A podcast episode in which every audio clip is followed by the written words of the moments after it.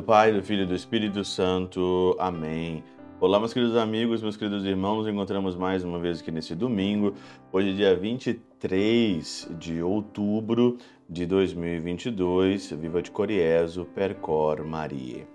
O evangelho desse domingo é um evangelho muito interessante, Lucas capítulo 19, 18, aliás, versículo 9 a 14.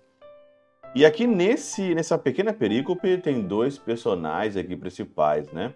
Jesus diz o seguinte: dois homens subiram ao templo para rezar. Um era fariseu e o outro cobrador de impostos. O fariseu de pé rezava assim em, em, em seu íntimo: Ó oh Deus, eu te agradeço, porque não sou como os outros homens, ladrões, desonestos, adúlteros, nem como este cobrador de impostos. E aí ele fala que ele jejua, que ele paga o dízimo, né? E o cobrador de impostos, né, batia no peito, ficava à distância e nem se atrevia a levantar os olhos para o céu, mas batia no peito dizendo: Meu Deus, tem piedade de mim, que sou pecador. Duas personagens, o fariseu e o cobrador de impostos. Aqui a gente vê claramente nisso tudo a soberba e a humildade. A característica do fariseu aqui ele falou mal dos outros. Ele falou mal do cobrador de impostos. Não bastava simplesmente ele fazer a oração pessoal dele, mas ainda ele falou mal do próximo. Digo isso porque é muito corriqueiro e um dos pecados que a gente mais escuta no confessionário são esses pecados. Eu falei mal do fulano de tal, eu falei mal do outro, eu falei mal daquilo, eu falei mal daquilo. E como que é, é como que é mal e como que é prejudicial falar mal dos outros. São João Crisóstomo diz o seguinte aqui, ó: quem diz mal do próximo prejudica tanto a si mesmo quanto aos outros. Em primeiro lugar, são três. Em primeiro lugar, faz o mal para quem o ouve. Se é pecador, alegre-se com o fato de descobrir em outrem a mesma culpabilidade que carrega consigo. Então faz mal para o pecador.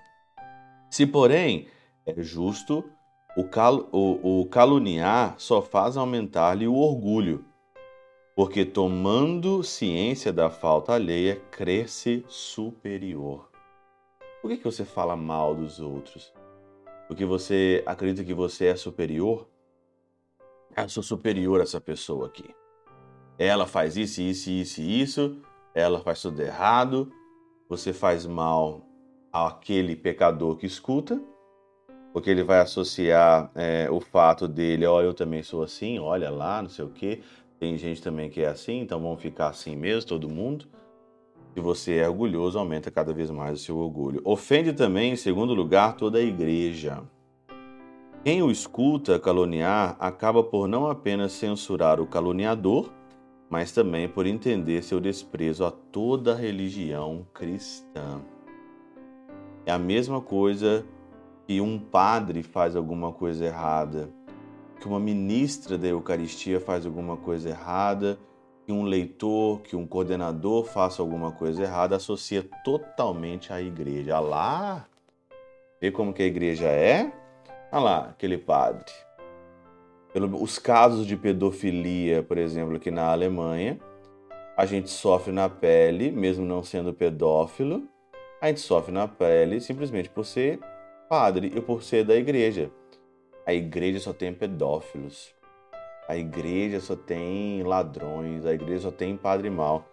Faz mal para a religião, o contra-testemunho e o falar mal dos outros. E em terceiro lugar, da ocasião a que se blasfeme contra Deus, porque assim como as boas obras exaltam o seu nome, assim também as más obras o blasfemam.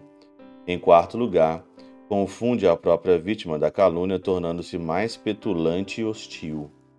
Por conseguinte, fica claro que merece o maldizente ser castigado por suas palavras. Só causa prejuízo só causa prejuízo falar mal dos outros.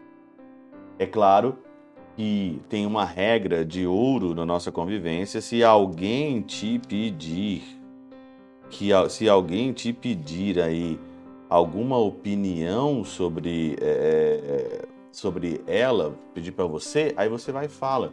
Mas se ninguém pediu a sua opinião, então fecha a matraca, fecha a boca.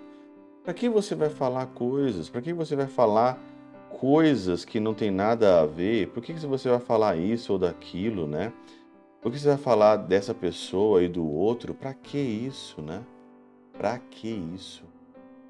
E um outro critério que está muito presente nesse evangelho, que nos faz pensar, é o critério da justiça do fariseu que fazia boas obras, porque ele falou aqui que ele fazia coisas legais, né? Eu jejuo duas vezes por semana, eu dou o dízimo de toda a minha renda, não é? E o cobrador de impostos não fazia isso. Então, há aqui talvez uma um falso entendimento que eu posso fazer muita coisa e mesmo assim eu vou ser salvo por isso, mas você vai ser salvo não pelas suas obras, mas pelo seu, pelo seu coração. Olha que São João Crisóstomo mais uma vez reflete sobre isso. Essa inchação da soberba pode derribar do céu o homem desprevenido. Essa inchação. Eu rezo o rosário, eu vou na missa todo dia, eu sou padre, eu sou celibatário. A humildade, contudo, resgata-o do abismo do pecado. Esta justificou o publicano ante o fariseu e conduziu o bom ladrão ao paraíso. O bom ladrão ao paraíso, que chegou lá antes dos apóstolos. O bom ladrão reconheceu Jesus ali, foi humilde enquanto o outro do outro lado blasfemava contra o Senhor, né? E o bom ladrão entrou no paraíso antes dos apóstolos. Aquele, contudo, contaminou até mesmo as potestades incorpóreas. Ademais, se a humildade, ainda que acompanhada de pecados, avança com facilidade que ultrapassa a justiça maculada pela soberba, justiça maculada pela soberba e a humildade, com muitos pecados, ultrapassou a justiça, o bonzinho maculado com a soberba. Tanto mais avançará se, uni se unida à justiça. Ela apresentar-se-á com grande confiança no tribunal divino, entre os anjos. Por outro lado, se a união do orgulho com a justiça tem o condão de derrubar esta última, em que o inferno lançar-nos-á e se lhe acrescentarmos o pecado, Digo isso não para que menosprezemos a justiça, senão para evitar o orgulho. O orgulho, resumindo tudo isso aqui, você é orgulhoso, não adianta nada você fazer um tanto de coisa. As suas obras, as suas boas obras misturadas com orgulho pode te levar para o inferno. A humildade de um pecador que luta pode alcançar a realidade eterna, a realidade do céu. Santo Agostinho também fala isso também aqui na sua é, no seu comentário, mais uma vez São João Crisóstomo, né? Essa parábola representa como que duas auringas na pista de corrida, cada uma delas a carregar um condutor.